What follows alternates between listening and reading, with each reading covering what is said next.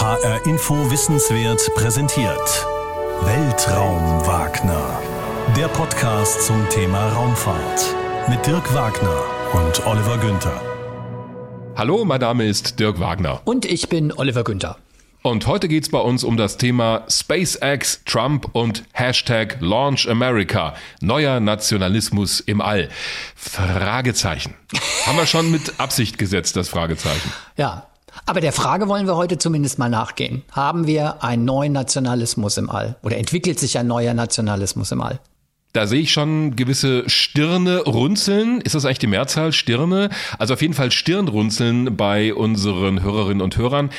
Denn alles, was in der Raumfahrt an großen Projekten passiert, das passiert ja in internationaler Zusammenarbeit. Deshalb wundert sich der eine oder die andere vielleicht über dieses Stichwort Nationalismus. Aber dieser Start, und über den reden wir heute, von SpaceX zur internationalen Raumstation mit zwei Astronauten an Bord, Doug Hurley und Bob Behnken, am 30. Mai dieses Jahres, der wurde auch von der NASA unter dem Hashtag in den sozialen Medien Launch America beworben und auch entsprechende Meldungen dazu verbreitet.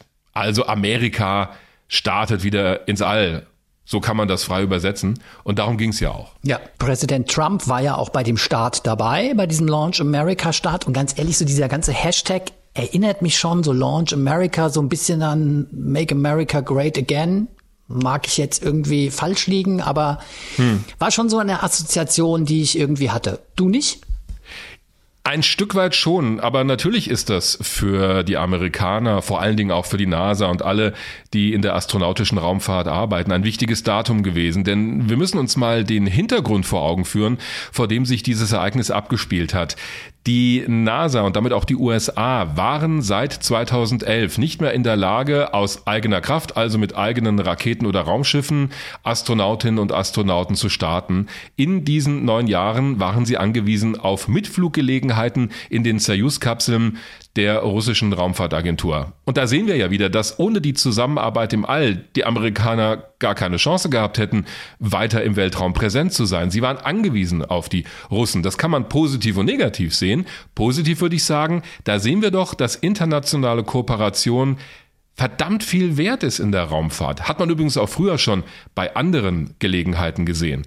Aber für die Amerikaner an sich und für ihren Nationalstolz oder für viele dort war das schon eine schwierig zu verdauende Zeit.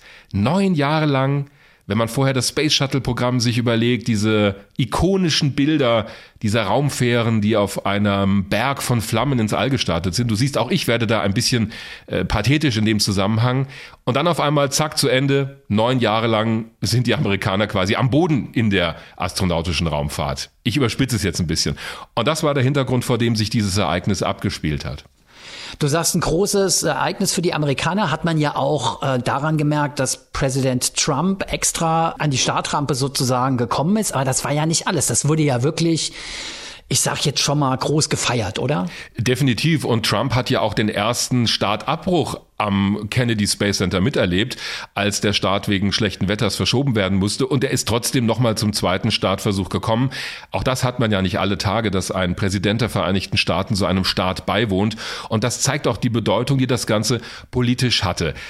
Gestartet wurde am 30. Mai um 15.22 Uhr Ortszeit mit einer SpaceX Falcon 9 Rakete, an deren Spitze sich das Raumschiff Crew Dragon befunden hat. Das wurde vorher schon mal in einem automatischen Flug getestet. Da ist alles gut gegangen. Es gab nach dem Flug nochmal Probleme mit den Triebwerken. Da ist die Kapsel bei einem Test am Boden leider explodiert. Hm. Deshalb musste man dann nochmal ran. Das war aber ein relativ simpler Fehler, den man beheben konnte.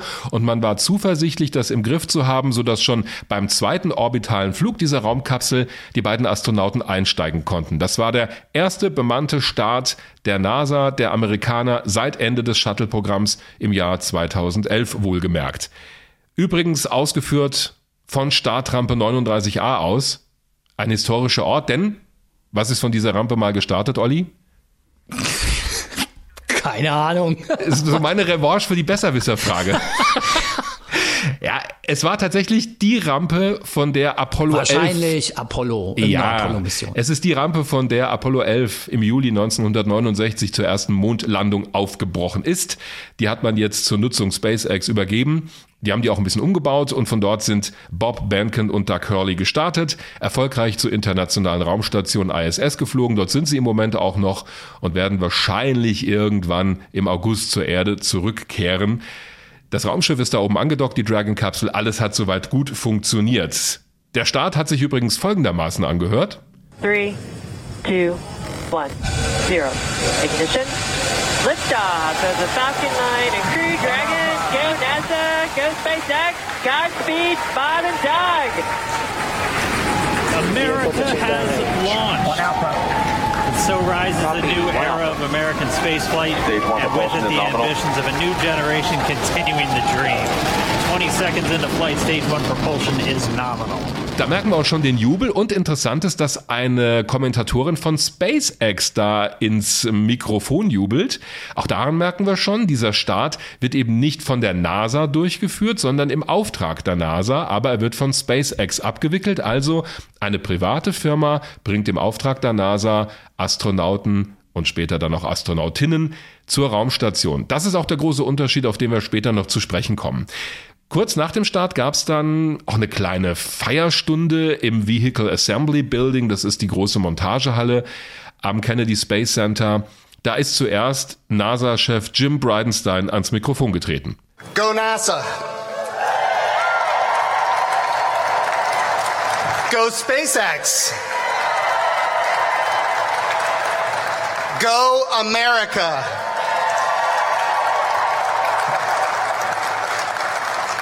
It was just a year and a half ago that the President of the United States put in his State of the Union address, he said, We are going to launch American astronauts on American rockets from American soil.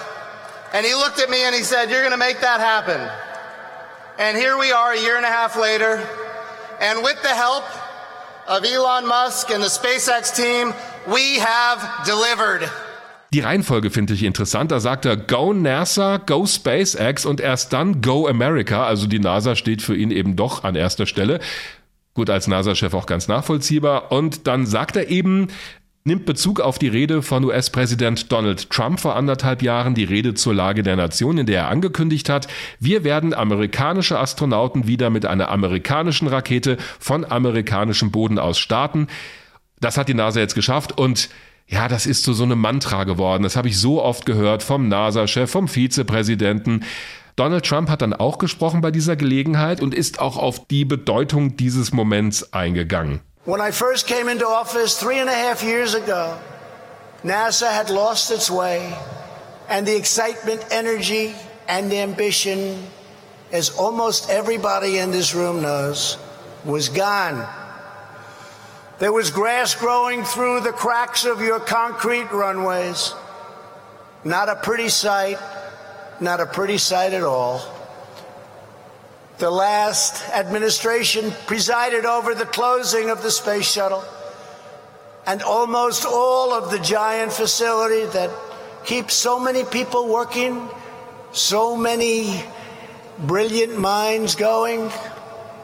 People were crying, they were devastated, but now it's the greatest of its kind anywhere in the world and will get greater and greater with years to come. I promise you that. Das finde ich ganz geschickt, was er da sagt. Er sagt nämlich, als ich vor dreieinhalb Jahren mein Amt angetreten habe, hatte die NASA ihre Richtung verloren. Gras ist durch den Beton der Startbahnen gewachsen. Das war kein schöner Anblick. Während der Regierungszeit davor wurde das Shuttle-Programm beendet und viele der Einrichtungen wurden geschlossen, wo so viele Leute gearbeitet haben. Die Leute haben geweint, waren am Boden zerstört, aber jetzt werden wir immer großartiger werden in den kommenden Jahren, das verspreche ich Ihnen. Und er hat das deshalb ganz geschickt formuliert, finde ich, weil er ja gesagt hat, äh, die Administration davor has presided over also hat sozusagen ja präsidiert oder gewacht über das Ende des Shuttle-Programms. Aber sie hat es eben nicht entschieden, denn diese Entscheidung hat nicht die Administration von Barack Obama getroffen, das Shuttle-Programm zu beenden, sondern das war George W. Bush.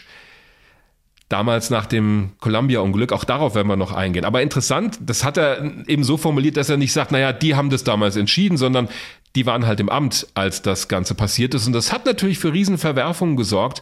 Schon am Tag, nachdem die letzte Raumfähre, das letzte Shuttle gelandet ist, die Atlantis, wurden rund um das Cape zigtausende Leute entlassen, weil die einfach nichts mehr zu tun hatten. Also das war eine ganz schwere Zeit für die Raumfahrtindustrie in den Vereinigten Staaten. Und dann kam noch dieser Satz hinterher. As has often been stated, you can't be number one on Earth if you are number two in space.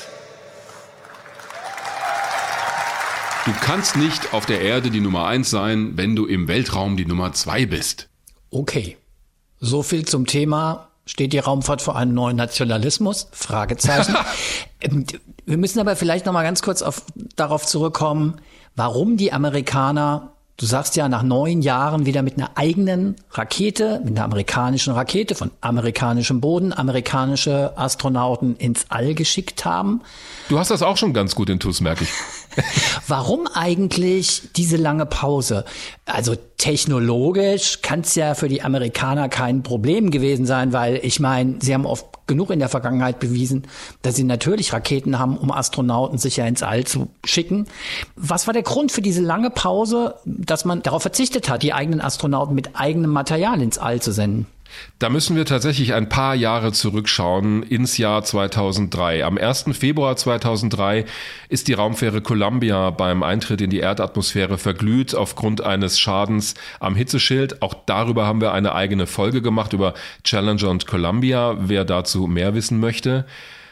Ein Trauma für die amerikanische Raumfahrt. Zum zweiten Mal sind sieben Astronautinnen und Astronauten an Bord einer Raumfähre gestorben. 1986 war es beim Start bei der Explosion der Challenger und Columbia 2003 dann beim Eintritt in die Atmosphäre. Das hat die NASA wie ein Blitz aus heiterem Himmel getroffen, zumindest in diesem Moment, auch wenn man dann natürlich herausgefunden hat, dass der Fehler, der da passiert ist, auch früher schon eine Rolle gespielt hat, dass nämlich Schaum vom großen Außentank abfällt und in den Hitzeschild einschlagen kann. Aber man war doch nach Challenger relativ sicher, dass man dieses System, so kompliziert und empfindlich es ist, irgendwie im Griff hat. Und da hat dann die Regierung von Präsident George W. Bush nach langen Beratungen entschieden, okay, das Space Shuttle Programm wird noch so lange fortgeführt, bis die internationale Raumstation fertig gebaut ist, denn die konnte nur mit dem Shuttle in der Art und Weise fertig montiert werden, wie man das geplant hatte. Und dann im Jahr 2010 hat damals Bush gesagt, wird das Space Shuttle Programm beendet. Vor allem eben auch aus diesem Grund, dass es kein Rettungssystem hat, dass es sehr teuer ist im Betrieb am Ende ist das Programm dann 2011 erst beendet worden, weil man noch einen zusätzlichen Flug mit aufgenommen hat in das Shuttle-Manifest. Aber da wurde die Entscheidung getroffen, weg vom Shuttle. Was dann kam, war das sogenannte Constellation-Programm. Bush hat gesagt, wir bauen wieder eine große Rakete, wir bauen wieder eine Raumkapsel namens Orion, also Orion, und mit der fliegen wir zum Mond. Die ersten Menschen, die ersten Amerikaner werden da wieder 2018 landen. Dazu ist es, wie wir wissen, nicht gekommen. Denn dieses Programm Constellation wurde dann von der Obama-Administration gestrichen. Äh, das machte so die Runde unter dem Stichwort The Cancellation of Constellation, weil die gesehen haben, okay, das ist viel zu spät, also wieder Jahre hinterher das Programm, es verschlingt jede Menge Geld und wir haben noch nicht viel erreicht. Also hat man gesagt, okay, wir streichen das und machen was anderes. Was Bush aber schon getan hat damals unter seiner Regierungszeit war, einen privaten Frachtdienst zur Raumstation auf den Weg zu bringen, das sogenannte Commercial Cargo Program. Da wurden Firmen, unter anderem eben auch SpaceX, damit beauftragt, Raumschiffe zu bauen, Frachtraumschiffe, um die Raumstation mit Versorgungsgütern auszustatten. Denn das hat ja auch das Space Shuttle zum Teil übernommen, aber auch die Europäer mit ihrem RTV und die Japaner. Aber die NASA hätte eben sonst keine Fracht mehr zur Raumstation bringen können. Ganz wichtig, also das hat schon unter Bush angefangen. Und unter Obama hat man gesagt, okay, die Idee, dass wir eine Raumkapsel bauen, Orion, um damit ins All zu fliegen, das ist okay, schön und gut, aber das machen wir dann doch eher, um zu weiter entfernten Zielen zu fliegen, zum Mond und Mars. Den Transport in die niedrige Erdumlaufbahn, also das, was früher mit dem Shuttle gemacht wurde, das übergeben wir an die Privatindustrie. Das heißt, wir werden nur noch Sitzplätze kaufen und dann unsere Leute ins All schicken. Wir werden aber diese Systeme nicht mehr selbst betreiben. Das ist der große Unterschied. Und das muss man auch nochmal klar machen. Es ist ja nicht so, dass die NASA früher das Space Shuttle gebaut hat. Auch das wurde von Rockwell International und anderen Firmen gebaut. Aber, und das ist der große Unterschied, die NASA hat das Design festgelegt. Sie hat ganz genau Vorgaben gemacht und dann gesagt, so, das baut ihr uns jetzt bitte.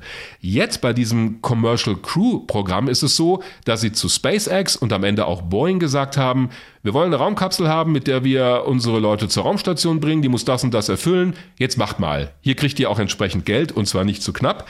Es gab einen Wettbewerb unter verschiedenen Firmen. Die Sierra Nevada Corporation war auch noch dabei. Die hatte eine Mini-Raumfähre entwickelt. Die kamen dann aber bei diesem Programm nicht zum Zug, denn im September 2014 wurden die Gewinner verkündet, nämlich SpaceX und Boeing.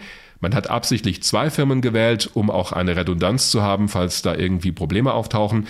Boeing hat dann 4,2 Milliarden US-Dollar bekommen, SpaceX 2,6 Milliarden Dollar.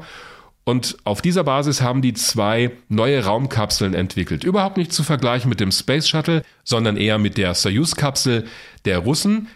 Denn die hat ja dafür gesorgt, ein sehr robustes System, dass überhaupt noch der Betrieb auf der ISS aufrechterhalten werden konnte. Also alle Kosmonauten, Astronauten, auch aus Europa, sind mit der Soyuz nach dem Ende des Shuttle-Programms zur Raumstation geflogen. Die Russen hatten also eine extrem wichtige Rolle und auch das Monopol für den Transport von Menschen ins All in diesen neun Jahren.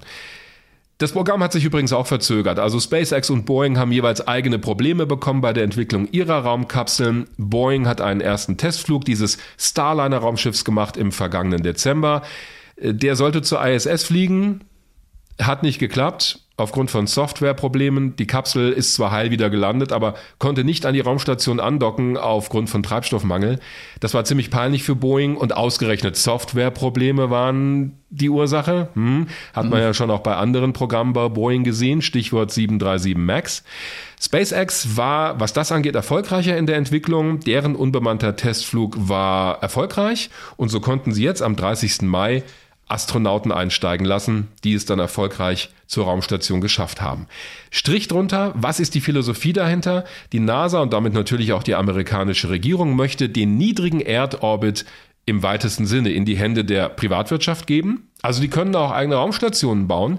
Denn die Idee ist, wenn wir die Entwicklung von neuen bemannten Raumfahrzeugen anstoßen, die haben die ja nicht komplett finanziert, sondern diese Anschubfinanzierung, dann stehen diese Transportdienste auch anderen offen, privaten Astronautinnen und Astronauten, Start-up-Firmen, wem auch immer. Man möchte also so eine Art ja, neue Wirtschaft in der niedrigen Erdumlaufbahn damit vorantreiben. Es kann auch am Ende um Weltraumtourismus gehen. Also wenn ich dich richtig verstehe, das, was wir im Moment erleben, ist eigentlich eine seit langem auch politisch geplante Strategie gewesen. Schon im Prinzip unter der Ägide von Präsident Bush eingeleitet. Ja.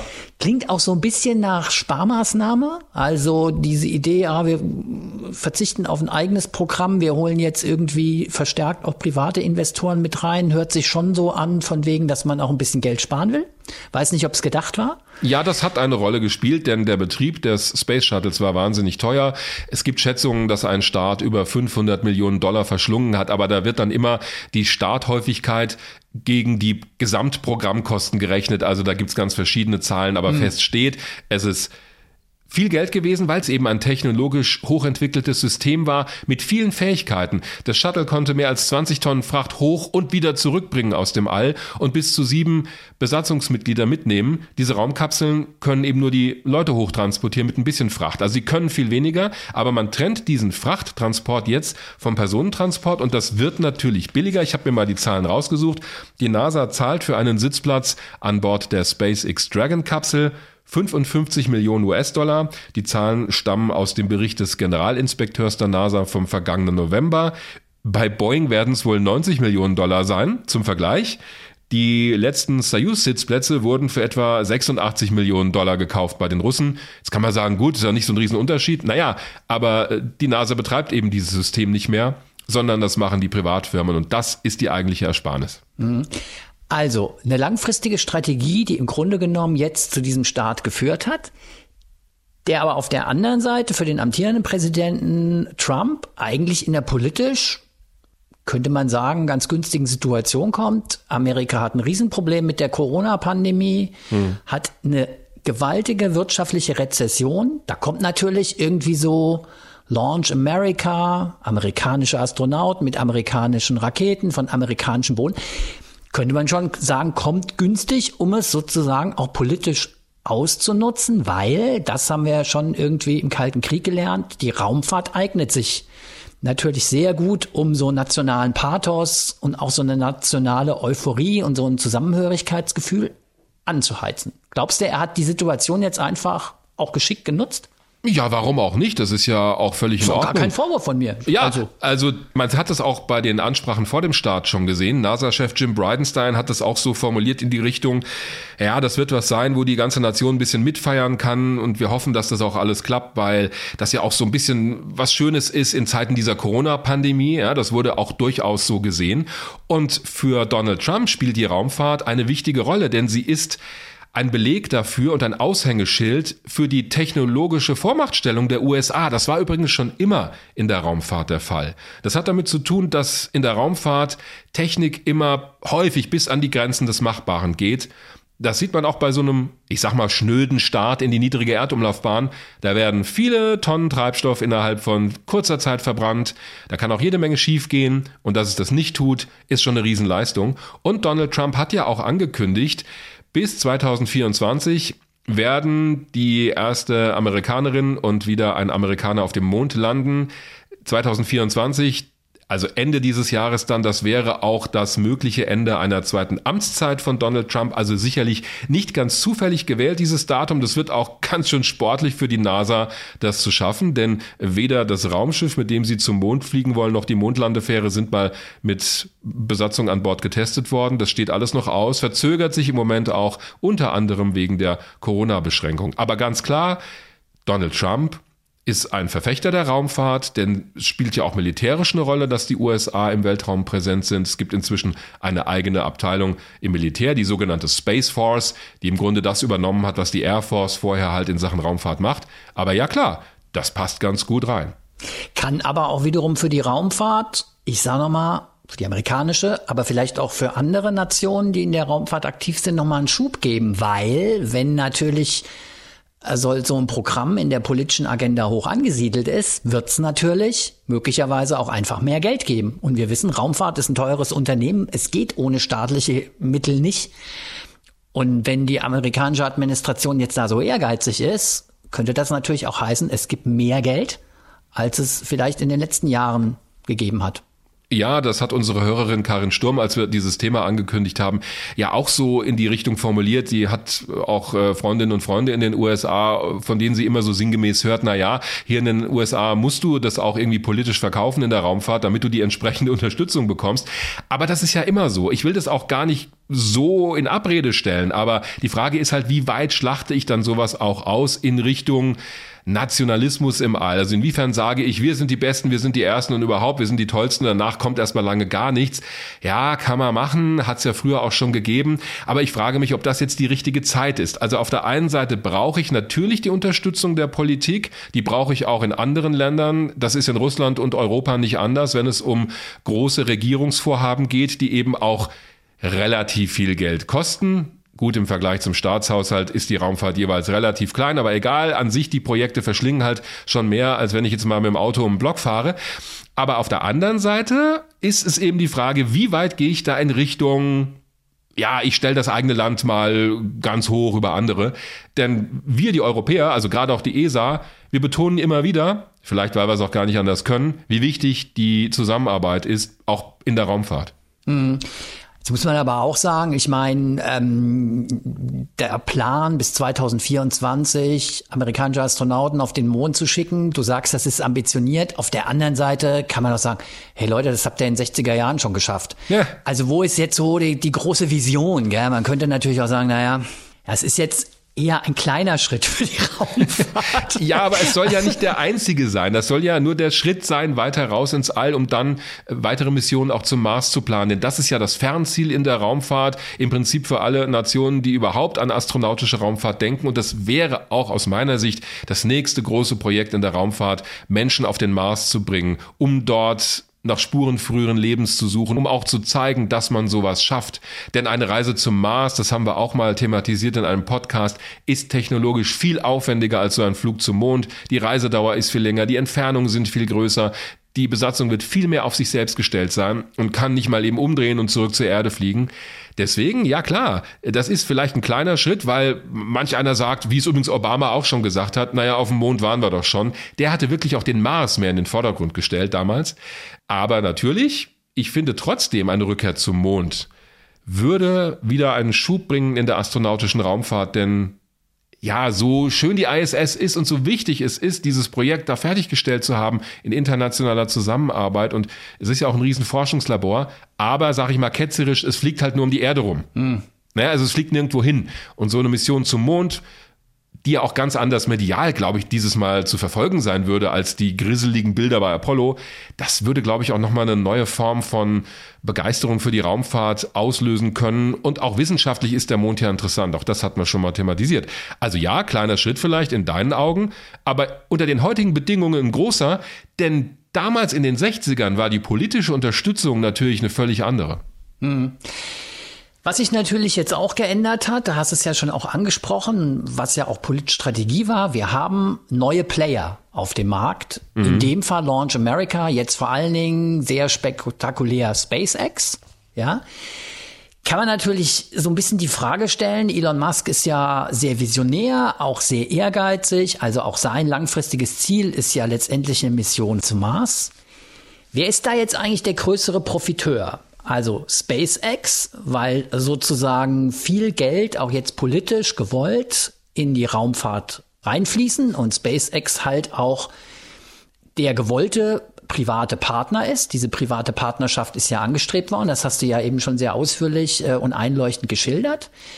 Oder ist eigentlich die Politik der größere Profiteur, weil man jetzt einfach einen privaten Partner hat, der natürlich auch eigene Mittel reinsteckt, wo man auch Kosten sparen kann? Wer ist aus deiner Sicht der größere Gewinner?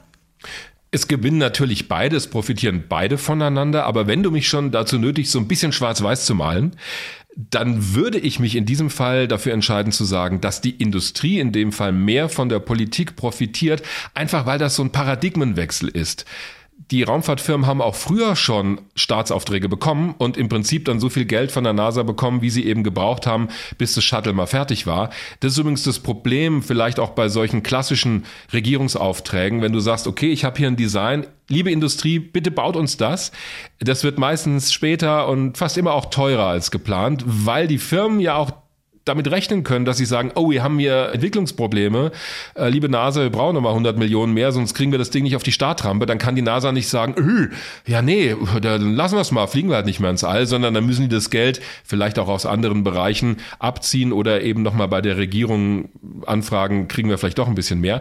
Das ist der Unterschied. Die Industrie ist jetzt mehr in der Verantwortung, Dinge selbst zu entwickeln, auch für mehr gerade zu stehen, aber sie hat eben auch mehr Einfluss und kann mit dieser Technologie, die sie entwickelt, entwickelt, mehr anfangen. SpaceX, hatte ich vorhin schon kurz erwähnt, kann diese Sitzplätze auch jedem anderen anbieten an Bord einer Dragon-Kapsel. Und abgesehen davon, die Zusammenarbeit mit der NASA ist natürlich auch eine sehr befruchtende für die Industrie, denn natürlich hat die NASA strenge Anforderungen gestellt ans Qualitätsmanagement, an die Sicherheit bei diesen Raumfahrzeugen. Also die haben denen nicht so sehr freie Hand gelassen, wie ich es vielleicht eben suggeriert habe. Natürlich war völlig klar, diese Raumschiffe müssen NASA-Standards erfüllen, denn sonst würde da kein NASA-Astronaut einsteigen. Da hat die NASA als staatliche Behörde auch eine große Verantwortung. Aber auf der anderen Seite profitiert natürlich auch die Politik, weil sie sagen kann, schaut mal, was wir angestoßen haben. Ein ganz neuer Sektor in der Raumfahrtwirtschaft, private Flüge, von Menschen ins All haben wir ermöglicht. Wir selber sparen Geld. Also das kann man auch gut verkaufen, in Anführungszeichen. Also es profitieren da durchaus beide voneinander. Aber wenn wir uns mal erinnern, das war damals ja durchaus umstritten, als Obama das verkündet hat. Also im Prinzip konzentriert sich die NASA jetzt auf die großen Ziele Mond, Mars und überlässt den, ich sag mal, schnöden Erdorbit der Privatindustrie. Aber das war lange nicht so klar. Welche Rolle hat die NASA dann eigentlich noch inne? Wofür sind die dann eigentlich noch gut? Es war, als dieser Übergang kam, weg vom Shuttle, war das durchaus auch eine große Diskussion in den Vereinigten Staaten. Und das war nicht nur populär, was die Politik damals entschieden hat. Also viele haben das genauso gesehen, wie Trump das beim Start von SpaceX gesagt hat, äh, dass die NASA im Prinzip demontiert wird. Also dass denen eigentlich das genommen wird, wofür sie originär da sind. Ich denke, in der Rückschau muss man es heute ein bisschen anders sehen. Ich persönlich finde es ganz schlau, dass man gesagt hat, lasst uns Geld für die großen Dinge zur Seite legen, dafür, wofür die NASA da ist, neue Grenzen zu überschreiten Richtung Mond, Mars und lasst uns das andere in die Privatwirtschaft auslagern, diesen, diesen Shuttle-Service zur Raumstation. Es gibt ja auch Diskussionen darüber, ob man die Raumstation nicht privatisieren soll. Das wird ja auch schon vorangetrieben. Anderes Thema, da bin ich so ein bisschen skeptisch, weil ich denke, naja, das ist eine Infrastruktur, die wir alle mitfinanziert haben. Und ich finde es auch so ein bisschen strange, wenn da oben dann Weltraumtouristinnen und Touristen rumschweben, die jetzt erstmal nicht viel mehr machen als aus dem Fenster schauen. Es gibt auch welche, die haben eigene Forschungsprogramme durchgeführt, das ist okay. Aber also für mich ist es schon ein Unterschied, ob das jetzt eine staatliche Infrastruktur ist oder ein privates Weltraumhotel. Wie auch immer, ja, es profitieren beide voneinander. Und es hat der Raumfahrt auch einen neuen Schub verliehen. Also auch die mhm. Rolle, die SpaceX jetzt innehat, Elon Musk ist sowieso jemand, der da viel Geld reinsteckt und der hätte das vielleicht auch ohne die NASA-Beteiligung gemacht, aber bestimmt nicht in dieser Geschwindigkeit und mit dieser öffentlichen Aufmerksamkeit und Unterstützung.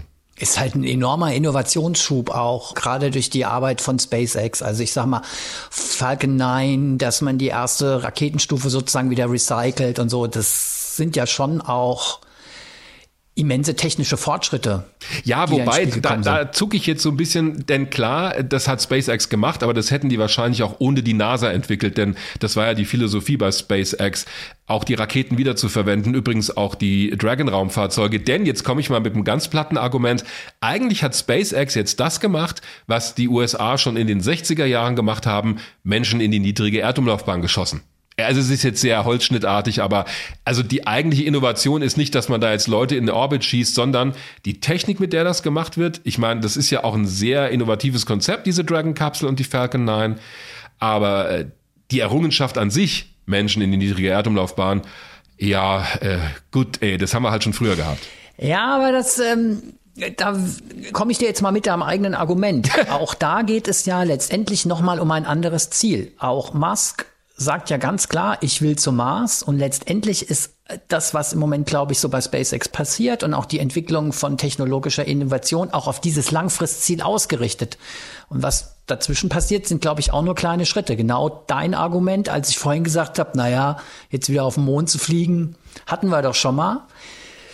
Ja klar. Wende das, ich jetzt das, mal gegen dich. Ja, das ist ja auch völlig in Ordnung, denn da muss man ja differenzieren. Es ging mir ja nur um die Frage, ist das, was die da jetzt erreicht haben, Menschen hochzuschießen zur ISS, wirklich so innovativ? Sage ich, nein, natürlich nicht. Aber die Technik, die dahinter steckt und der Paradigmenwechsel, das ist das Entscheidende. Und übrigens auch, dass es für Boeing, aber auch vor allem für SpaceX natürlich sehr wichtig war, diese Milliarden von der Regierung zu bekommen, denn das hat die Entwicklung natürlich beschleunigt. Bei SpaceX noch viel mehr als bei Boeing, diesem Riesenkonzern. Also auch, dass staatliches Geld diese Entwicklungen in der privaten Raumfahrtindustrie mit anstößt und mit befeuert, ist ein ganz wichtiger Faktor, aber eben nur anstößt, nicht mehr voll finanziert. Mhm. Musk hat viel Geld, aber das alles hätte er dann auch nicht aus eigener Tasche bezahlen können. Also er war und ist letztendlich halt auch auf NASA-Mittel und auf staatliche Mittel angewiesen. Ja, wie übrigens auch die Raumfahrt in anderen Ländern. Auch die Ariane, die europäische Trägerrakete, lebt von staatlicher Unterstützung, ganz klar. Das ist ja auch eine Entscheidung, will ich so eine eigene Infrastruktur? Und sicherlich ist damit SpaceX auch ein Stück weit zumindest unabhängiger geworden äh, von anderen Finanzquellen, was diesen Zweig angeht. Also da schafft so ein staatlicher Auftrag natürlich auch Planungssicherheit. Wo du eben schon das Stichwort Europa nennst. Ja. Wo ist eigentlich die ESA in dieser Gemengelage und in diesem Spiel? Also, die Amerikaner haben mit Launch America ein Zeichen gesetzt. Die Russen, hast du schon gesagt, sind ein bisschen pikiert. Hm. Und die Europäer? Die sind da. Vielleicht nicht so sicher. naja, du hast ja so eine ketzerische Frage gestellt, da muss ich ketzerisch antworten. Natürlich ist Europa dabei. Wir haben ein eigenes Modul, Columbus an der Internationalen Raumstation. Wenn Orion mal, diese Raumkapsel, mit einer NASA-Rakete Richtung Mond geschossen wird, mit Astronautinnen und Astronauten an Bord, dann sind wir auch dabei, denn die ESA, am Ende also Airbus als beauftragter Konzern, baut das Service-Modul für diese Orion-Raumkapsel. Also die Amerikaner bauen das eigentliche Raumschiff, wo die Mannschaft drin sitzt, aber das Bauteil dahinter, das Modul mit der Stromversorgung, den Triebwerken, den Solarzellen, das kommt aus Europa. Und das ist übrigens auch eine Sache, die es vorher so nicht gegeben hat, dass wir ein kritisches Teil, also kritisch in Form von, das ist absolut notwendig, für ein astronautisches Raumfahrtsystem bauen. Davor, das Größte, was Europa gemacht hat, ist das Space Lab zu bauen, dieses Raumlabor, das im Laderaum des Space Shuttles mitgeflogen ist. Aber das hat das Shuttle nicht wirklich gebraucht. Das hätte auch ohne Space Lab starten können, einfach mit einer anderen Nutzlast hinten drin. Aber die Orion kann nicht ohne dieses Service-Modul fliegen. Da ist Europa. Abgesehen davon, dass wir weltweit, ich sage mal wir, ne? also wir die Europäer, weltweit führend sind in der Erdbeobachtung, in der Klimafolgenforschung aus dem All, das Copernicus-Programm. Sowas haben die Amerikaner nicht. Da gibt es nicht nichts Vergleichbares. Abgesehen von den ganzen Forschungsmissionen, Rosetta zum Kometen, Churyumov-Gerasimenko, eigene Mars-Missionen. Also da gibt es schon eine Menge. Ja, trotzdem stellt sich natürlich die Frage, wenn wir gucken jetzt auf die neue amerikanische Philosophie, ja, ähm, ob das möglicherweise für Europa und für die ESA Folgen hat. Und darüber haben wir gesprochen. Gerade auch über diese Frage droht so ein neuer Nationalismus im All mit Johann Dietrich Wörner, dem Chef der ESA. Mhm. Und gab es gleich irgendwie zu Beginn dieses Interviews so eine kleine Anekdote zu erzählen? Ja. War nämlich sehr witzig. Ja, er hat im Vorgespräch gesagt, wir haben ihn ja aufgenommen am Telefon, haben ihn auch ziemlich spontan gekriegt, kurz vor diesem Podcast. Und da hat er gleich gesagt, ah, wissen Sie was, lassen Sie das Professor, weil er ist ja Professor Johann Dietrich Wörner, Jan Wörner wird er übrigens genannt inzwischen, und er hat gesagt, nee, lassen Sie das Professor mal weg. Und Folgendes ist dann im Interview gleich zum Einstieg passiert. Herr Professor Wörner, wenn wir uns anschauen, wie dieser Staat jetzt, das ist, es ist so in Fleisch und Blut. Ausdrücklich gesagt. Ich weiß, ich weiß. Also, Herr Wörner, wenn wir uns anschauen, wie dieser Staat auch in den sozialen Medien begleitet wurde, auch von der NASA selbst, da lief das unter dem Hashtag Launch America und immer wieder wurde betont, amerikanische Astronauten fliegen mit einer amerikanischen Rakete von amerikanischem Boden aus zum ersten Mal seit Ende des Shuttle-Programms. Welche politische Bedeutung hatte denn dieser Staat in Ihren Augen? Ja, er hat natürlich diese Bedeutung, die Sie gerade erwähnt haben, aber ob ich diese Bedeutung nun positiv finde oder negativ, das ist eine andere Sache. Also für mich ist es natürlich schön, als Techniker gesehen. Erstens antworte ich mal als Techniker. Als Techniker ist redundant, das heißt, dass ich ein System parallel habe, etwas sehr Gutes. Wenn ein System ausfällt, kann ich mit dem anderen System arbeiten. Wenn also Soyuz ausfällt, habe ich die Möglichkeit, zum Beispiel jetzt mit Dragon zu fliegen. Oder wenn Dragon ausfällt, kann ich mit Soyuz fliegen. Also Redundanz ist erstmal etwas Gutes. Deshalb habe ich ja auch immer dafür geworben, dass vielleicht auch Europa so etwas haben könnte, um Redundanz sicherzustellen. Der andere Punkt ist der geopolitische Punkt. Und da fangen meine Sorgen an. Also amerikanische Astronauten mit amerikanischer Rakete von amerikanischem Grund, das ist natürlich amerikanischer Stolz. Mhm. Aber meine Sorge ist ein wenig, dass dabei die Zusammenarbeit, die wir in der Raumfahrt immer so toll haben, dass die unter Umständen darunter leiden könnte. Stellen Sie sich vor, wir hätten während der letzten zehn Jahre immer die Möglichkeit gehabt, auch mit äh, amerikanischen Raketen zu fliegen. Wären wir in der Ukraine-Krise, Krim-Krise, dann ähm, auch mit den Russen geflogen und es war gut, dass wir mit den Russen geflogen sind. Und ich möchte auch, dass das weiter so geht. Und ich hoffe, dass es auch so geht, dass jetzt amerikanische Astronauten mit der Soyuz fliegen und äh, russische Kosmonauten mit den amerikanischen Möglichkeiten fliegen und die Europäer mal hier und mal damit fliegen. Ich glaube, das müssen wir sicherstellen, sonst verlieren wir einen großen Wert der Raumfahrt. Das ist Ihre Hoffnung. Die Amerikaner allerdings haben ja rund um diesen Staat betont, dass Amerika wieder zurück im Weltall ist. Ist das so ein bisschen die Rückkehr in so eine Nationalstaaterei im All, wie wir sie eigentlich aus dem Kalten Krieg kennen? ich möchte es gar nicht diskutieren, dass es vielleicht so ist, weil ich wirklich alles dafür tun will, auch persönlich, dass das nicht passiert. Die ESA arbeitet jetzt gerade aktuell sehr intensiv mit der NASA zusammen. Wir haben gerade jetzt im ESA-Rat äh, auch das MOU unterschrieben oder erst nur bestätigt und ich unterschreibe es dann, dass wir zum Lunar Gateway zusammenfliegen wollen und auf die Oberfläche des Mondes und gleichzeitig haben wir. Das ist diese Raumstation, die man im Mondorbit bauen will, müssen wir kurz genau, erläutern. Also genau. die soll dann als Sprungbrett dienen für ausgedehnte Missionen auf der Oberfläche, genau. Ja, ich sage mal Bushaltestelle. Und auf der anderen Seite äh, machen wir aber mit den äh, Russen eine Mars-Mission, also auch mit den Amerikanern und den Russen, mit beiden machen wir jeweils eine Mars-Mission. Mit den Russen äh, machen wir die ExoMars-Mission, wo wir gucken wollen, ob es so etwas wie Leben auf dem Mars gibt. Und mit den Amerikanern machen wir Mars Sample Return. Auch da haben wir jetzt gerade das Okay von unseren Mitgliedstaaten bekommen, äh, sodass wir auf den Mars fliegen und von dort Material wieder zurückbringen zur Erde. Und das kann man natürlich auf der Erde viel besser untersuchen. Also wir versuchen ganz gezielt geopolitische Wirkung der Raumfahrt hochzuhalten. Also man merkt, Herr Wörner, Sie setzen sehr auf Kooperation auf Seiten der ESA. Auf der anderen Seite, sage ich mal, tut nicht so ein bisschen Nationalismus der Raumfahrt gut, so als Treiber? Wenn man so auf die großen Projekte der Raumfahrt in der Vergangenheit guckt, die Apollo-Missionen zum Beispiel, eine Mission wie die Voyager-Sonde, das sind alles Kinder des Kalten Krieges. Das sind alles auch Ergebnisse des Wettlaufs ins All der beiden Supermächte USA, UdSSR. Also führt nicht so ein gewisser Patriotismus auch gerade dazu, dass große, spektakuläre Missionen möglich werden? Mhm. Also ich brauche den Patriotismus nicht dafür, aber Wettbewerb, da haben Sie vollkommen recht, Herr Günther. Wettbewerb ist äh, ein Treiber, das sage ich immer. Competition is a driver. Wettbewerb ist ein Treiber. Wer würde 100 Meter in weniger als 10 Sekunden laufen, wenn nicht neben einem auch einer laufen würde? Also das ist doch klar. Wettbewerb ist ein Treiber und gleichzeitig ist Kooperation ein Enabler, ein Ermöglicher. Äh, wir würden die Mission der ESA könnten wir nicht machen, wenn wir nicht zusammenarbeiten würden mit den ganzen europäischen Staaten. Und das heißt auch, diese großen Missionen, die werden alle weltweit kooperativ zusammengeführt. Also die schließen sich nicht aus, Kooperation und Wettbewerb. Aber äh, ich brauche dafür keinen Nationalismus und keinen Patriotismus. Also gerade ich laufe ja mit einer ESA-Flagge rum und nicht mit irgendeiner nationalen Flagge. Wir brauchen Wettbewerb, aber wir brauchen vor allen Dingen auch Zusammenarbeit.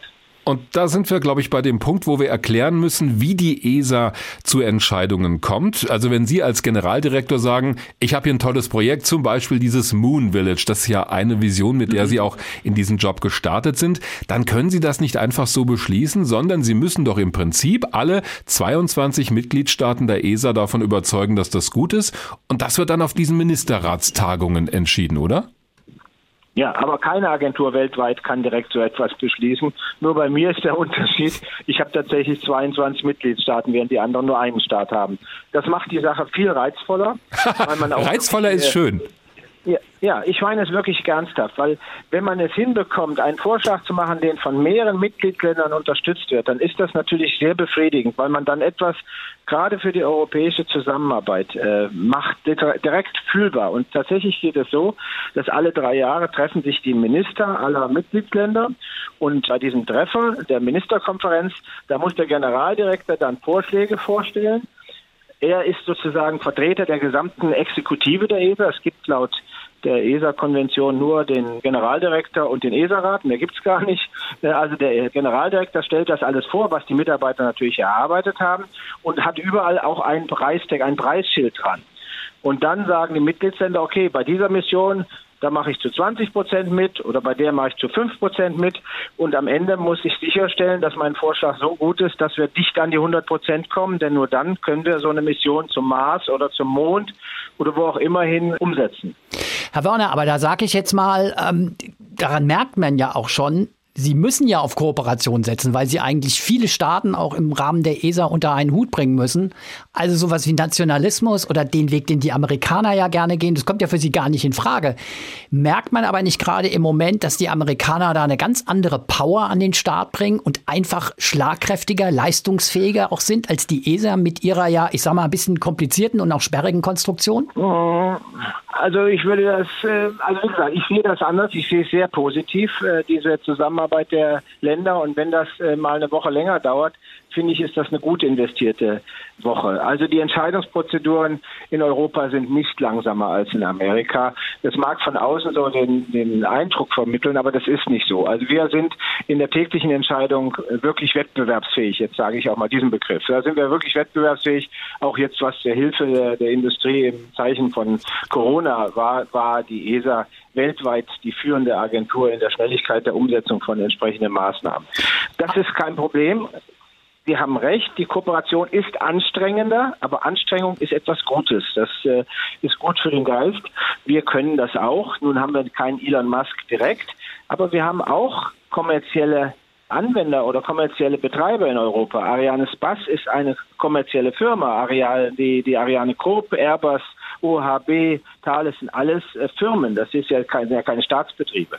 Aber wo wir gerade schon bei SpaceX sind und Elon Musk, ich meine, da kommt ja jetzt ein neuer Player ins Spiel mit solchen Großinvestoren, die halt auch in sehr ehrgeizige Missionen reingehen. Das fehlt der ESA, oder? Also erstmal, hm, weiß ich nicht. Also ich finde es gut, dass es Elon Musk gibt. Ich finde gut, dass es Elon Musk gibt. Er hat natürlich Bewegung reingebracht. Er hat den, das aufgerüttelt. Er hat Amerika unheimlich aufgerüttelt. Er hat auch uns aufgerüttelt. Interessant war, als ich dort das erste Mal war, 2008, habe Elon Musk persönlich auch getroffen. Da hatte ich Experten aus der europäischen Raumfahrt mit mir, die haben mir alle gesagt, brauchst keine Angst zu haben, das fliegt nie. Ja, das war die klare Überzeugung. Und als einfacher Bauingenieur habe ich gesagt, Leute, unterschätzt das nicht. Ja, das geht gar nicht. Die haben keinen Reinraum hier, die haben die Cafeteria direkt im Produktionsbetrieb. Das geht überhaupt nicht. So kann man keine Rakete bauen. Und er hat es eben doch bewiesen. Aber man darf nicht denken, dass Elon Musk jetzt äh, zur Bank gegangen ist und sein Geld geholt hat und damit diese Raketenfirma aufgebaut hat. Richtig ist, er hat mehr Geld eingesetzt, als ich jemals in meinem Leben verdienen werde hm. oder bekommen werde. Das stimmt, aber es war keine exorbitant große Summe. Er hat schon sehr frühzeitig sehr gute Verträge mit der NASA gehabt, so Serviceverträge, dass er gesagt hat, ich transportiere Material zur Raumstation oder ich transportiere später auch Astronauten. Dafür hat er auch von der NASA sehr schön dotierte Verträge bekommen und damit ist er dann auch, mit diesem Geld ist er dann auch wettbewerbsfähig auf dem gesamten Markt, weil er sehr preisgünstig die Flüge, äh, auch die kommerziellen Flüge anbieten kann. Also er ist ein perfekter soll ich denn sagen, Manager Er verbindet diese öffentlichen Aufträge und die privaten Aufträge in äh, sehr guter Weise. Da haben wir vielleicht noch ein bisschen was zu lernen. Und er scheut nicht das Risiko, wenn bei ihm was schief geht. Da gibt es ja einen berühmten Fall, er ist runtergekommen mit der ersten Stufe, die wollte er wiederverwenden und die ist leider dann explodiert. Mhm. Und da hat er gesagt, ähm, Rapid Unscheduled Disassembly, das heißt also rasche, ungewollte Zerlegung. ja. Andere hätten Explosion gesagt, ja. Ja, Schiff ist in Ordnung, toller Tag. Wenn ich gesagt hätte, bei einer Mission, äh, zum Beispiel als wir zum, mit Schiaparelli zum Mars geflogen sind, hätte ich gesagt, also ungewollte Zerlegung, äh, Mars ist noch in Ordnung, keine Reparaturen, toller Tag, ich wäre gefeuert worden. Ja, also da müssen wir auch ein bisschen was ja, das ist, ist aber ein ganz spannender Punkt, weil ich sie auch so wahrnehme, als jemand, der auch in der ESA einiges verändert hat in der Kommunikation. Sie sind angetreten und haben erstmal sogenannte Jam-Sessions gemacht, also im Prinzip alle Richtig. an einen Tisch geholt und mal geredet, was man in Zukunft machen kann. Sie haben eine Befragung der Öffentlichkeit durchgeführt und ich spüre auch so ein bisschen durchaus eine Begeisterung dafür, wie manches bei SpaceX läuft, auch wenn man das nicht so eins zu eins kopieren kann. Jetzt stelle ich mir vor, da kommt so jemand wie Sie mit solchen solchen Ideen in eine Organisation wie die ESA und sagt, wir machen jetzt eine Jam-Session, da könnte ich mir vorstellen, dass zumindest einige der 22 Mitgliedstaaten sagen, geht's noch und ihnen mal aufs Dach oder wo auch immer hinsteigen. Ja, das ist so. Und dann wird man erstmal rausgeschickt. Und dann ist wichtig, dass man mindestens einmal mehr reinkommt, als man rausgeschickt wird. ähm, und dann geht es. Also wir haben Sachen gemacht, da haben die Leute wirklich am Anfang gesagt, er ist verrückt. Ja, also Sie haben das Monddorf, Moon Village angesprochen. Das Moon Village ist ja eine Konzeptidee. Die, das hieß eigentlich Multi-Partner Open Concept. Also viele Partner, offenes Konzept. Ja, weil ich wollte, dass öffentliche und private Einrichtungen zusammenarbeiten und nicht von vornherein nur ein Projekt definiert wird. Also es ist eben nicht ein Projekt, sondern ein Konzept, dass wir sagen, wir auf dem Mond wollen wir gemeinsam etwas tun. Als ich das angefangen habe, erstmal war das Wording wichtig. Man braucht ein, ein Narrative, eine Geschichte. Als ich Multipartner Open Concept gesagt hat, hat einer ihrer Kollegen gesagt, Herr Werner, damit können Sie nichts erreichen. Hm. Sie brauchen ein besseres Wording. Und dann daraus ist Moon Village entstanden. Daraus haben die Leute gesagt, ja, was denn nun? Kann ich Bürgermeister werden? Oder also es ist dann in die andere Richtung gependelt. Ähm, aber als ich damit angefangen habe, gab es wirklich Leute von, von wichtigen Positionen, die gehabt, gesagt haben, das ist weder ein Dorf, noch der Mond. Äh, also die haben beides bestritten. Und das ist nun gerade mal von 2015 bis heute sind das fünf Jahre und heute fliegen viele zum Mond. Und die Idee dieses Moon Village ist gerade das Lunar Gateway, was die Amis machen, ist letztlich genau dasselbe Konzept, nämlich ein offenes Konzept, bei dem viele teilnehmen können. Trotzdem, Sie haben gerade mal vorhin gesagt, es gibt was, was auch die ESA von SpaceX und dieser Philosophie von Elon Musk lernen könnte. Was wären da ja, aus Ihrer Sicht die relevantesten Dinge? Ja, jetzt bin ich ganz kurz Professor, ja. Also für mich ist Risiko ist die Verbindung von der Möglichkeit, von der Wahrscheinlichkeit eines Schadens mit dem Schadensumfang. Also wenn ich das ist jetzt wirklich sehr Professor ein, gewesen, muss ich sagen. ja, ja, das muss man sagen. Wenn ich wenn ich ein Gerät habe, was sehr preisgünstig ist, sehr billig ist, dann kann ich riskieren, dass das kaputt geht. Hm. Wenn ich aber etwas sehr Teures mache oder mit Menschenleben, dann muss ich eine ganz andere Sicherheit vorsehen. Das ist, glaube ich, einleuchtend. Und dieses beschreibt Risiko, diesen Zusammenhang zwischen der Wahrscheinlichkeit, dass etwas passiert, mit wie teuer es ist. Und ich sage, die ESA sollte auch den Mut haben, und die Mitgliedsländer sollten den Mut haben, bei Missionen, bei denen nicht sehr viel Wert dahinter steht, ruhig auch mal was auszuprobieren. Der Elon Musk hat das dauernd probiert, zum Beispiel mit seinem Landen der ersten Stufe. Wenn das schiefgegangen ist, ist ja die Rakete nicht kaputt gegangen, der Satellit war trotzdem im All. Also er hat nicht sozusagen einen großen Sachschaden erzeugt. Und äh, bei uns heißt es immer erst, sind wir auch sicher, dass wir das machen. Und das, finde ich, müssen wir ein bisschen äh, verändern. Und wir müssen verändern, dass wir nicht ein System, wenn wir das System haben, festhalten an dem System. Ich habe bei der Ariane 5 immer gesagt, wir müssen sie dauernd weiterentwickeln und habe einen Sturm der Entrüstung äh, bekommen. Das System läuft, lass uns dabei bleiben. Und jetzt haben wir das Ergebnis, dass wir wirklich direkt von 5 nach 6 gehen mussten man hätte vielleicht auch die fünf über die Jahre wettbewerbsfähiger machen können. Und Elon Musk, da gibt es keine zwei Flüge hintereinander, bei denen die Rakete genau dieselbe ist. Das ist Innovation. Soweit unser Interview mit Jan Wörner, Generaldirektor der Europäischen Raumfahrtbehörde ESA. Ein Stichwort haben wir in diesem Interview nicht angesprochen, weil auch immer wieder mal gefragt wird, wie wird eigentlich bei der ESA das Geld verteilt?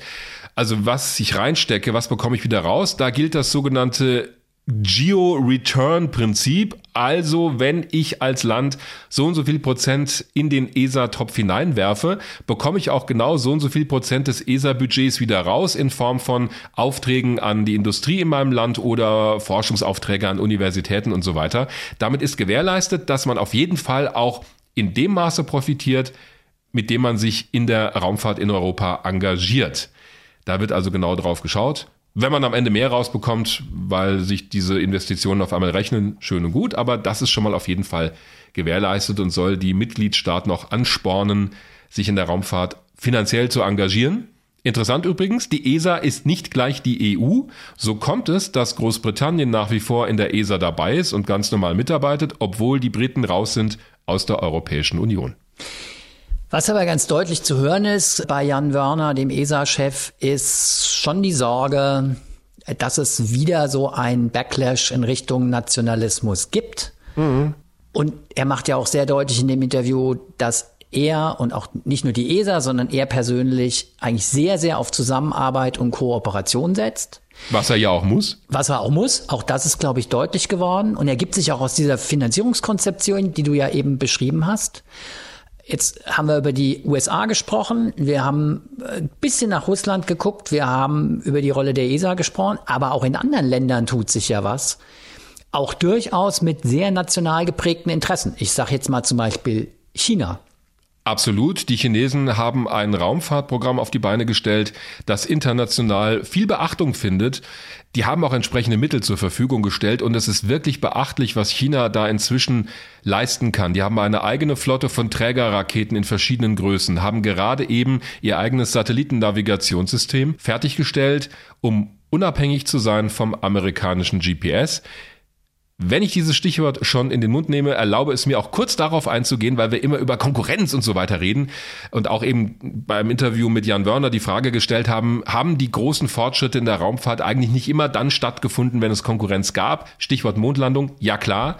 Aber es geht eben nicht nur um Konkurrenz, sondern auch um Unabhängigkeit. Also die Chinesen sagen, wir wollen nicht auf GPS angewiesen sein, machen wir es selbst. Genauso hat Europa, die Europäische Union sich auch entschieden mit Galileo, dem eigenen Navigationssystem und so kam es auch dazu, dass Europa eine eigene inzwischen sehr erfolgreiche Trägerrakete entwickelt hat, die Ariane. Das hat man in den 70er Jahren deshalb gemacht, weil die Amerikaner gesagt haben, ja, ja, wir starten alle Satelliten von euch sehr gerne, solange ihr damit Forschung betreibt, aber ihr dürft sie nicht kommerziell nutzen. Das wollten die Europäer aber, die wollten auch mit Fernmeldesatelliten, mit Kommunikationssatelliten Geld verdienen. Und da hätte eben die NASA gesagt, nee, dann starten wir die nicht. Also haben die Europäer gesagt, okay, dann brauchen wir eine eigene Trägerrakete.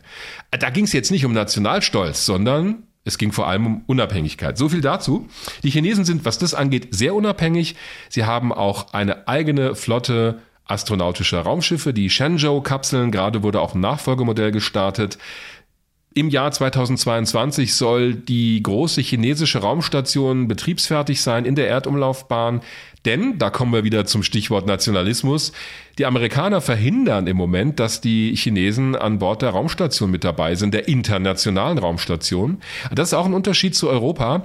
Jan Wörner hat ja auch gesagt in dem Interview, das wir geführt haben, bevor er ESA-Generaldirektor wurde, bei diesem Moon Village, seiner Vision von einem Monddorf, dürfen alle mitmachen, auch explizit die Chinesen. Soweit sind die Amerikaner noch lange nicht. Die befürchten Technikspionage und es hat auch noch andere Gründe, warum die sagen, nein, auf der ISS kommen uns die Chinesen nicht an Bord. Deshalb baut China eine eigene Raumstation. Bis 2030 wollen sie Menschen auf den Mond bringen. Sie arbeiten an einer Reihe von Raumsonden. In diesem Sommer wird eine Sonde zum Mars starten. Sie haben es zum ersten Mal geschafft, auf der Rückseite des Mondes mit einer Raumsonde zu landen und dort einen kleinen Rover herumfahren zu lassen.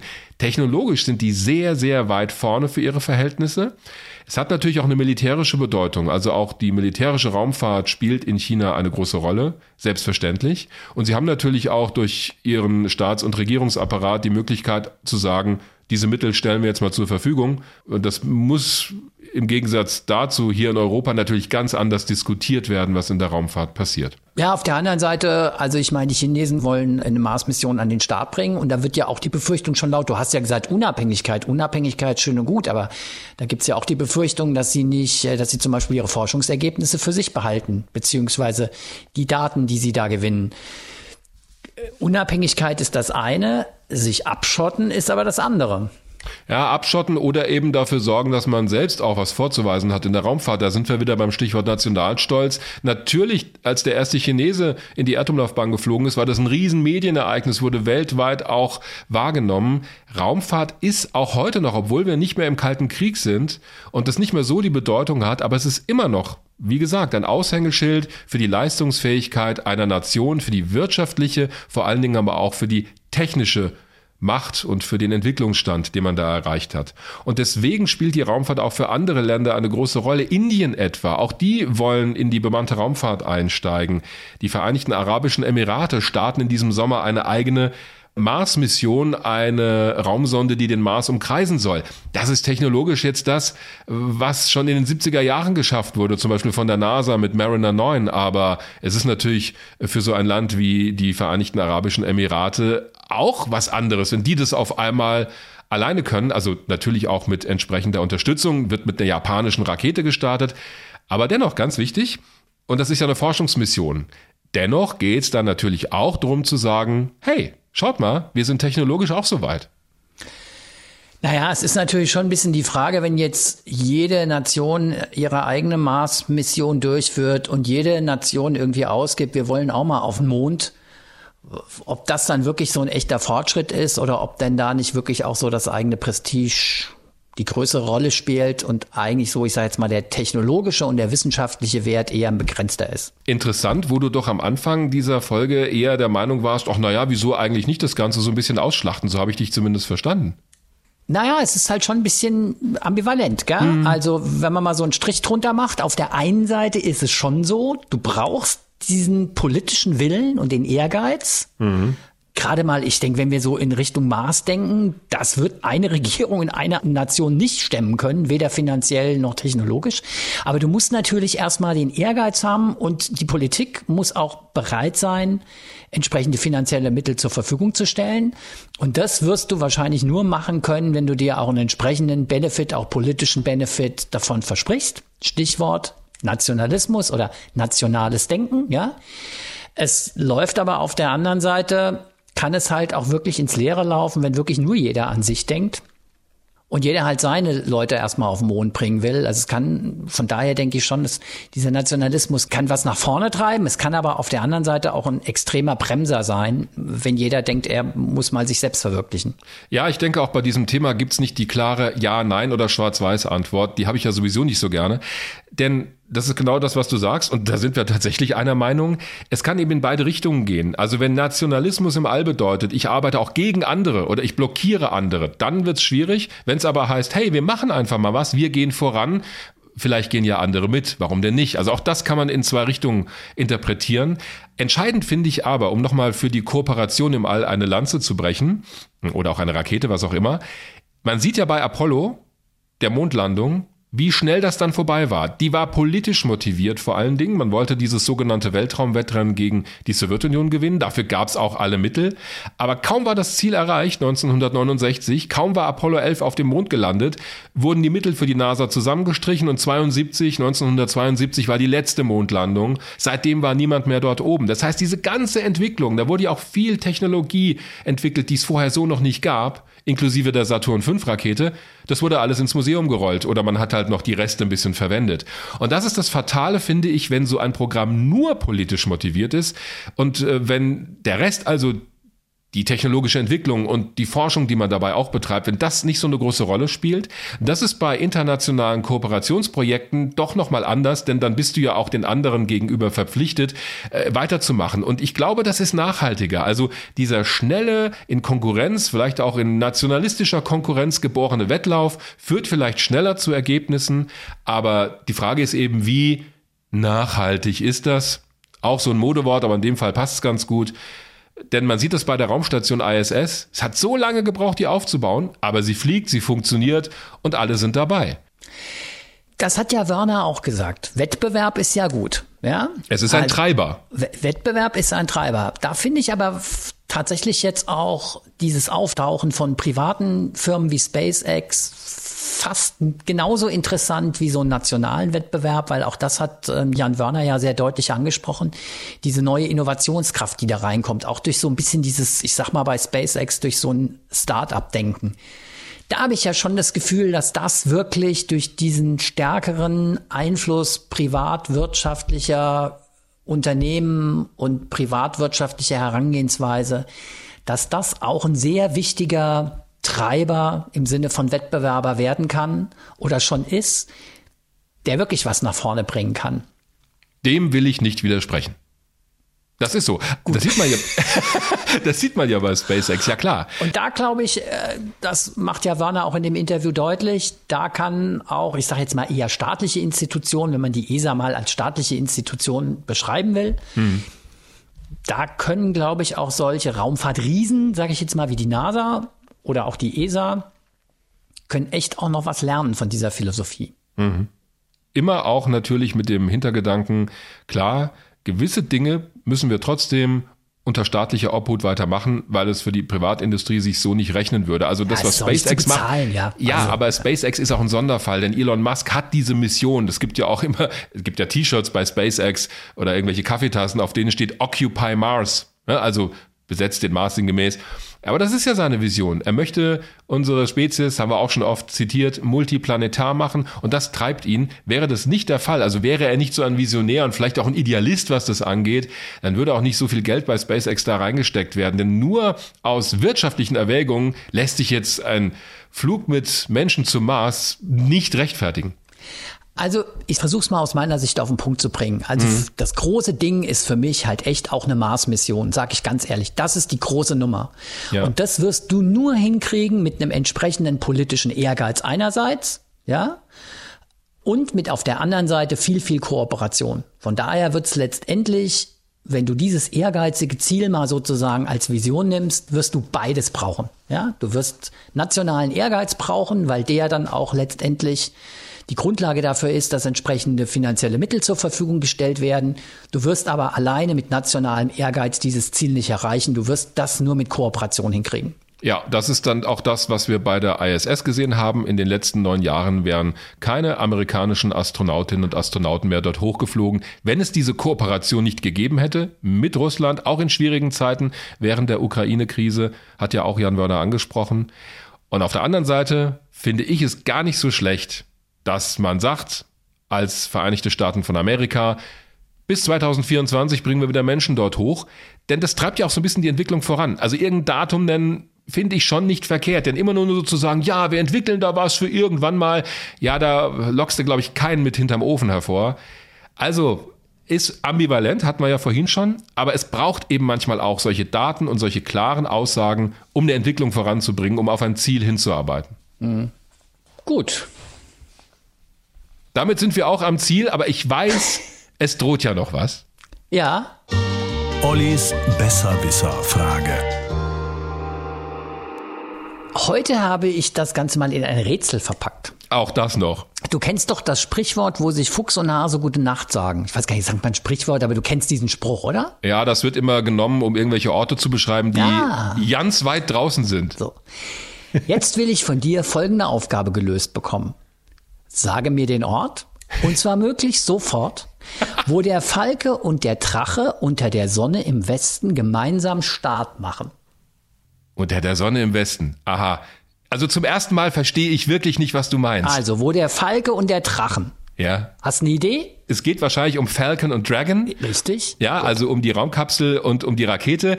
Aber wieso im Westen gemeinsam Start? Also Start in Form von Land, also nicht In von. der Sonne? Ja, es geht schon richtig. Start im Sinne von staatlich. aber warum sollen die gemeinsam Start Was machen? fällt dir denn zum Thema, ja, ist ja ein Rätsel. Ich Also unter ja, der ja, Sonne im Westen gibt's zum einen die Vandenberg Air Force Na, Base in Kalifornien. Ja, nicht so, ja, ja, also, du liegst natürlich mit Falcon und Dragon richtig. Im Westen. Ich habe ja auch gesagt im Westen. Sonne im Westen, ja? Also Kalifornien. Und du sagst, hast ja auch schon gesagt, bei Fuchs und Hase ein Ort. So, ein Ort. Ah, meinst du Dragon, Haw Hawthorne in Kalifornien, wo das SpaceX-Werk ist? Ja. Noch genauer, die Adresse des Headquarters von SpaceX. Nee, ist nicht, nicht dein Ernst, oder? Die, die Du Adresse des. so nah dran. wahrscheinlich ist es. Ähm, und ich glaube, Die das ist so naheliegend. Also es ist nicht One NASA Boulevard oder sowas. Aber fast. Die Zahl stimmt schon. Ja, ja, One, warte mal, One Space Park. Ah, warte, warte, lass mich nach, warte, ich komme möglicherweise drauf. Ja. Es muss ja was mit zu tun haben mit irgendwas, ja, was natürlich. Du- mit das Elon hat Musk auf jeden Fall was damit zu tun. Ah, es ist aber auch nicht One Dragon, One Falcon. Nee, nee, nee, nee, nee, nee. Aber was ist denn die Falcon? Eine? Rakete, eine Trägerrakete. One Rocket Boulevard. Boulevard? Äh, One? Rocket Avenue. Nein. Und was gibt's noch? Highway. Nee, Nein. Highway ist eine Autobahn. Bleibt ja nicht mehr viel übrig. Was dir überhaupt alles einfällt, dafür wäre mir gar nicht eingefallen. Warte mal. One, One Rocket? One Rocket Road. One Rocket Road Hawthorne. Ui, eine schwere Geburt heute. Aber Ich hatte immerhin. eigentlich gedacht, wenn ich dich einfach nach der Adresse des Headquarters frage, wäre es zu einfach gewesen. Ja, aber wie oft schreibe ich da hin? Nie. Vor allem nicht einen Brief in Zeiten von Internet und so. ja, komm, aber das war jetzt okay. Ich fand die, die Tipps Ja, waren auch in. Ordnung. Ist gut. Ich find's gut. Okay. Stichwort Fragen, damit sind wir bei der Rubrik Fragen und Antworten. Wir haben übrigens eine halbe Enzyklopädie Britannica an Fragen bekommen. Ja. Damit es nicht ausartet, versuchen wir die in aller Kürze zu beantworten, aber wir wollen das natürlich auch tun.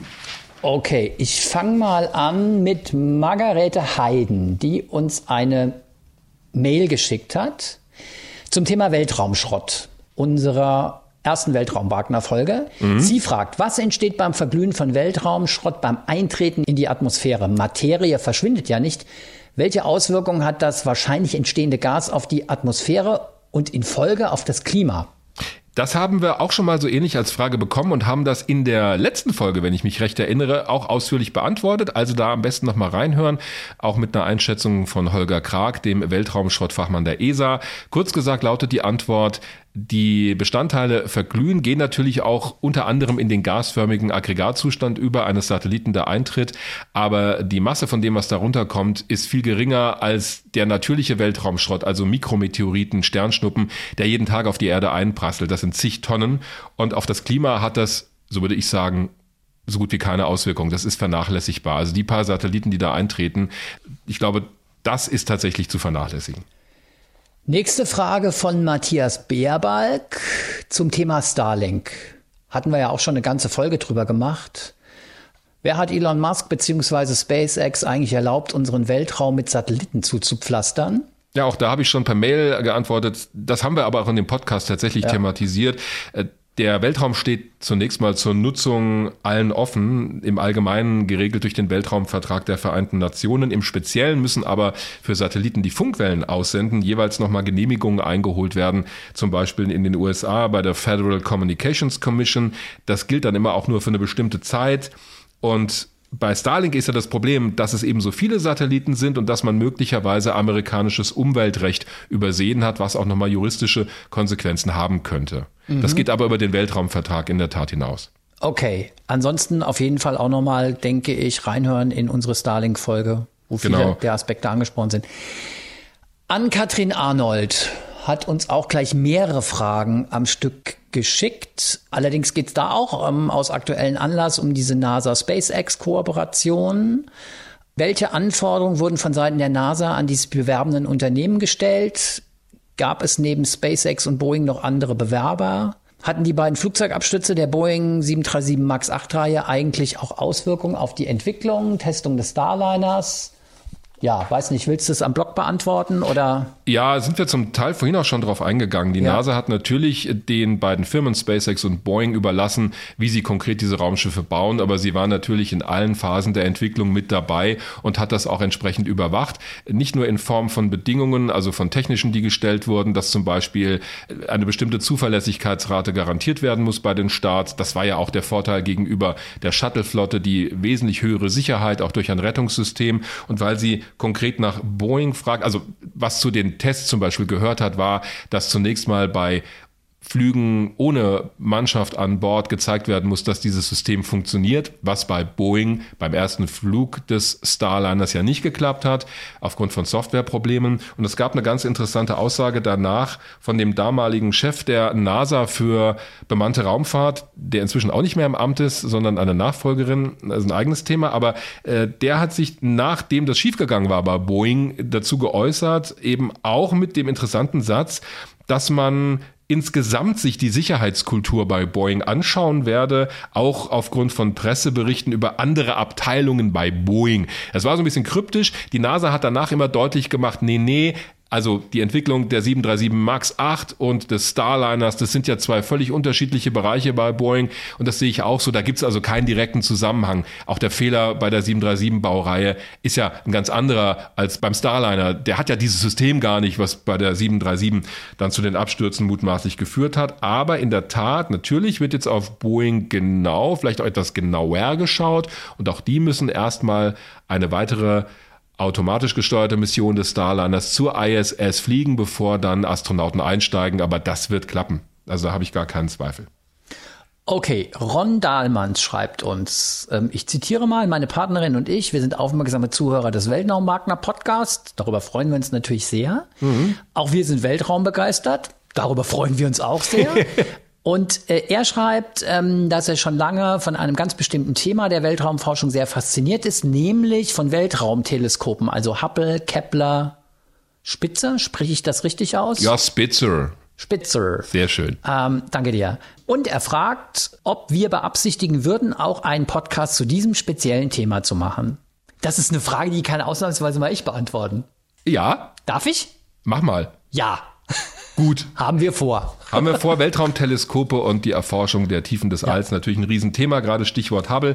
Und in dem Zusammenhang wollte er ja auch wissen, was ich dazu sage, dass sich der Start des Hubble-Nachfolgeteleskops, also so wird es immer bezeichnet, obwohl es nicht genau dasselbe machen wird wie Hubble, das James Webb Space Telescope, abgekürzt JWST, ob das denn, wie jetzt vor kurzem angekündigt, im März 2021 wirklich startet, da sage ich ganz klar, Nein, denn vor kurzem hat die NASA selbst gesagt, dass dieser Termin nicht zu halten ist. Es hat sich ja schon mehrfach verzögert aufgrund verschiedener Dinge.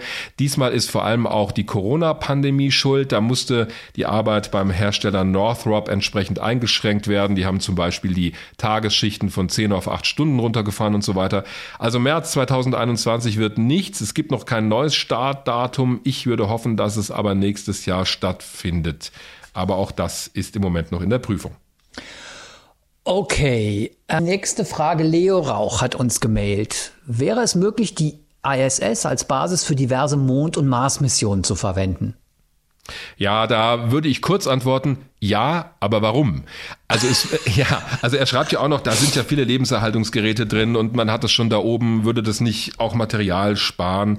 Klar, aber die ISS ist ja für was anderes gebaut worden, nicht für eine Mission zum Mars, sondern es ist ein Forschungslabor in der Erdumlaufbahn. Ich finde auch, die ist viel zu groß für eine Mars-Mission. So viel Platz braucht da keiner.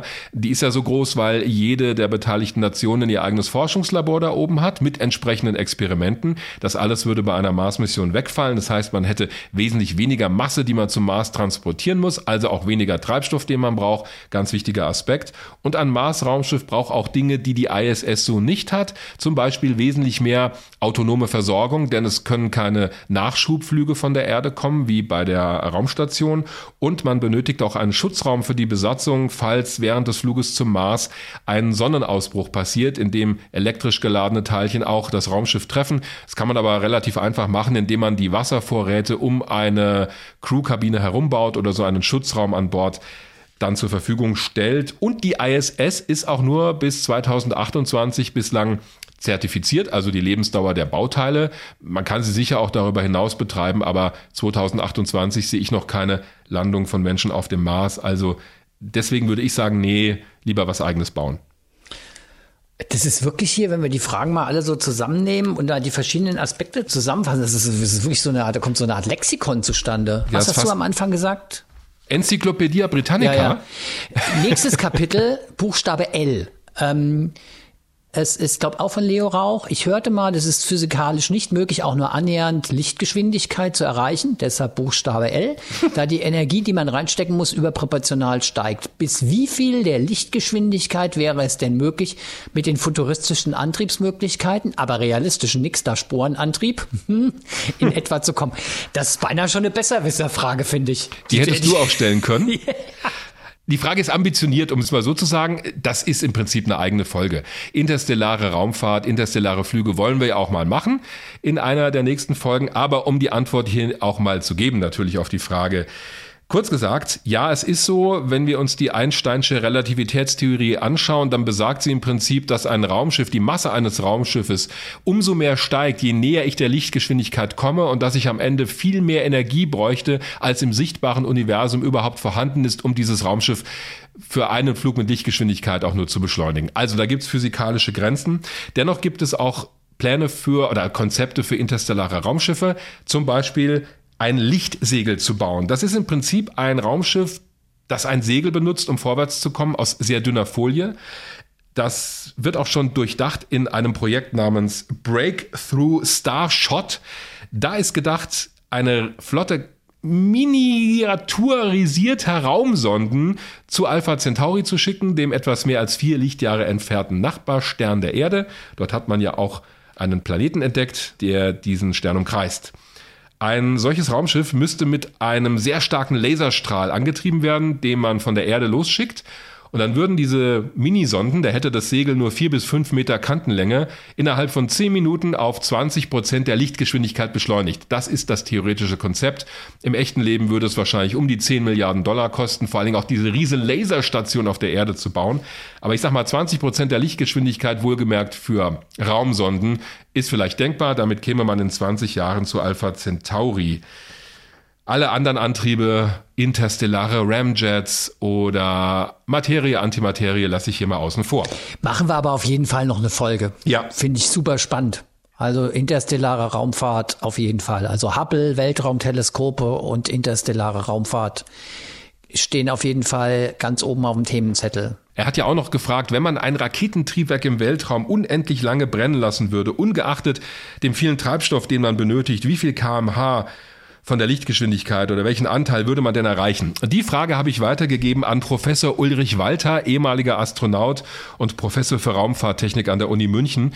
Und der hat mir netterweise per Mail eine ziemlich ausführliche Antwort geschrieben, die nicht das war, was ich erwartet habe, die ich aber trotzdem klasse finde. Und deshalb lese ich sie mal kurz vor. Professor Walter schreibt, das erste Problem ist die Frage, was versteht man unter Geschwindigkeit? Geschwindigkeit bedeutet, ich bewege mich relativ zu etwas anderem. Auf der Erde ist Geschwindigkeit meist relativ zur Erdoberfläche. Aber im nahezu leeren Weltraum, die Erde bewegt sich mit 108.000 kmh um die Sonne zu anderen Sternen. Die bewegen sich aber auch ständig durchs All mit etwa einer Million Kilometer pro Stunde.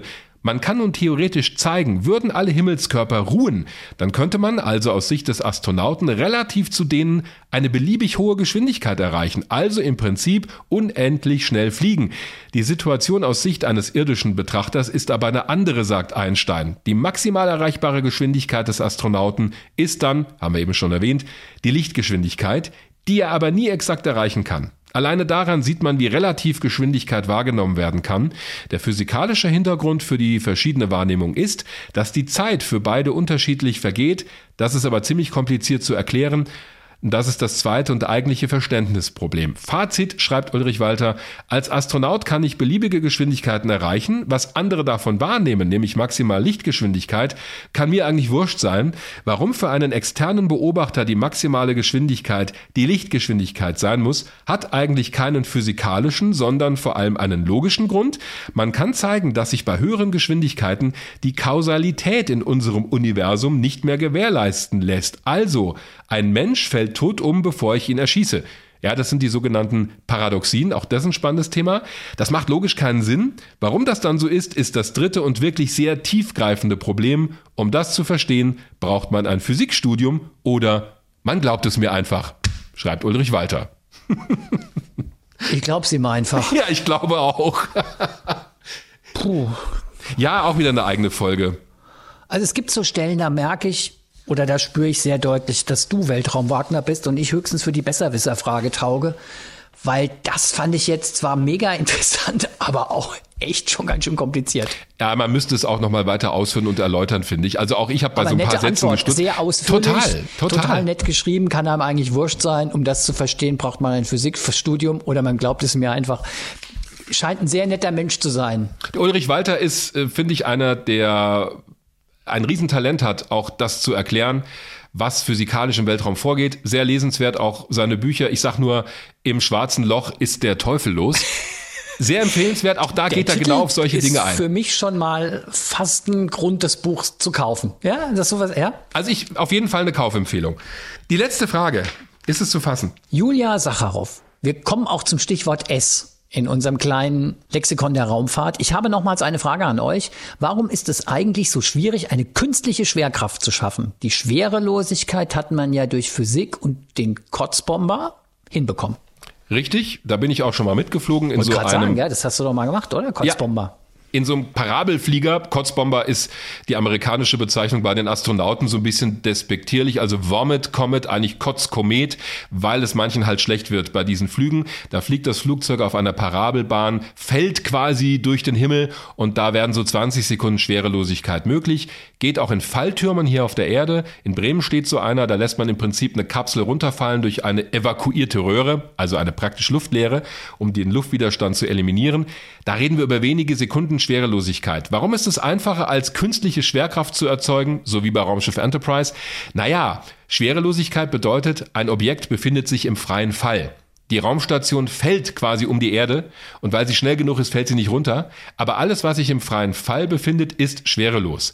Schwerkraft dagegen bekommt man nur zustande, nach unserem derzeitigen physikalischen Verständnis, dass es große Massen gibt, die andere Dinge anziehen. Sprich die Erde, der Mond, der Mars, was auch immer. Deshalb haben wir Schwerkraft. Das künstlich herzustellen, dazu fehlt mir leider jegliche Fantasie. Bräuchtest halt Unmengen an Energie, oder? Du bräuchtest Unmengen an Energie wahrscheinlich. Oder ist das gar nicht mal das ein Energieproblem? Ja, also wenn man schon drüber nachdenkt, künstliche Schwerkraft kann man natürlich dadurch erzeugen, dass man ein Raumschiff rotieren lässt. Es gibt ja Odyssey im Weltraum 2001, diesen sensationellen Kinofilm von Stanley Kubrick. Und die Raumstation, die da fliegt, die hat ja die Form eines großen Rades, das langsam rotiert. Und außen in dem Reifen quasi, da herrscht ja Schwerkraft, da laufen die Leute ganz normal rum. Und wenn dieser Reifen groß genug ist, muss man die Station auch nur relativ langsam rotieren lassen. Dann wird durch die Rotation alles durch die Fliehkraft nach außen gedrückt an die Wand der Raumstation. Und wenn das quasi der Boden ist, auf dem du läufst, dann funktioniert das.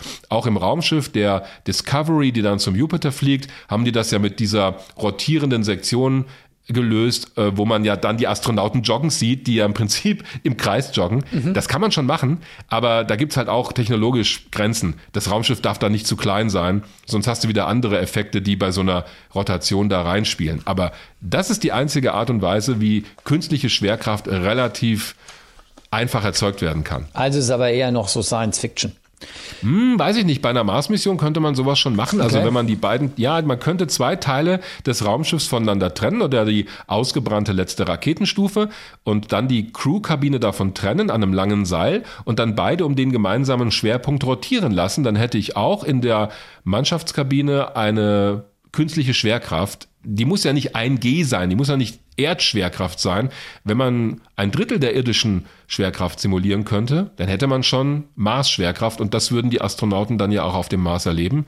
Das würde schon gehen. Vielleicht sollte man dich mal als Konstrukteur irgendwie anheuern. Ich entdecke völlig neue Talente an dir. Schön wär's, aber die Idee ist nicht neu. Gut, okay. Damit sind wir mit dem Frageblock auch durch. Schwieriges Thema heute mit dem Stichwort Nationalismus. Ja, weil es auch nicht mit einem Satz zu beantworten ist. Aber das ist ja die Philosophie unseres Podcasts, dass wir uns die Zeit nehmen, die es braucht, um solche Themen zu behandeln. Ich schaue auf die Uhr. Wir haben jetzt, glaube ich, zum ersten Mal die anderthalb Stunden Marke im Blick. Eieiei. Ich sage aber nochmal bei der Gelegenheit vielen Dank an ESA-Chef Jan Wörner ja. für das Interview, was nicht nur sehr interessant war, sondern was auch viel Spaß gemacht hat. Absolut und uns nochmal andere Einblicke in die Frage von Nationalismus und Konkurrenz im All gegeben hat. Auf jeden Fall. Gut, damit wären wir durch. Wenn ihr Fragen habt, könnt ihr uns erreichen über unsere Internetseite hrinforadio.de oder über unsere beiden Twitter-Accounts. Und die nächste Folge gibt's am letzten Dienstag im Monat Juli. Wie immer auf hrinforadio.de, in der ARD Audiothek oder bei Spotify. Bis dahin alles Gute. Macht's gut. Macht's gut, bis zum nächsten Mal. Weltraum Wagner. Der Podcast zum Thema Raumfahrt mit Dirk Wagner und Oliver Günther. Immer am letzten Dienstag im Monat. HR Info. Wer es hört, hat mehr zu sagen.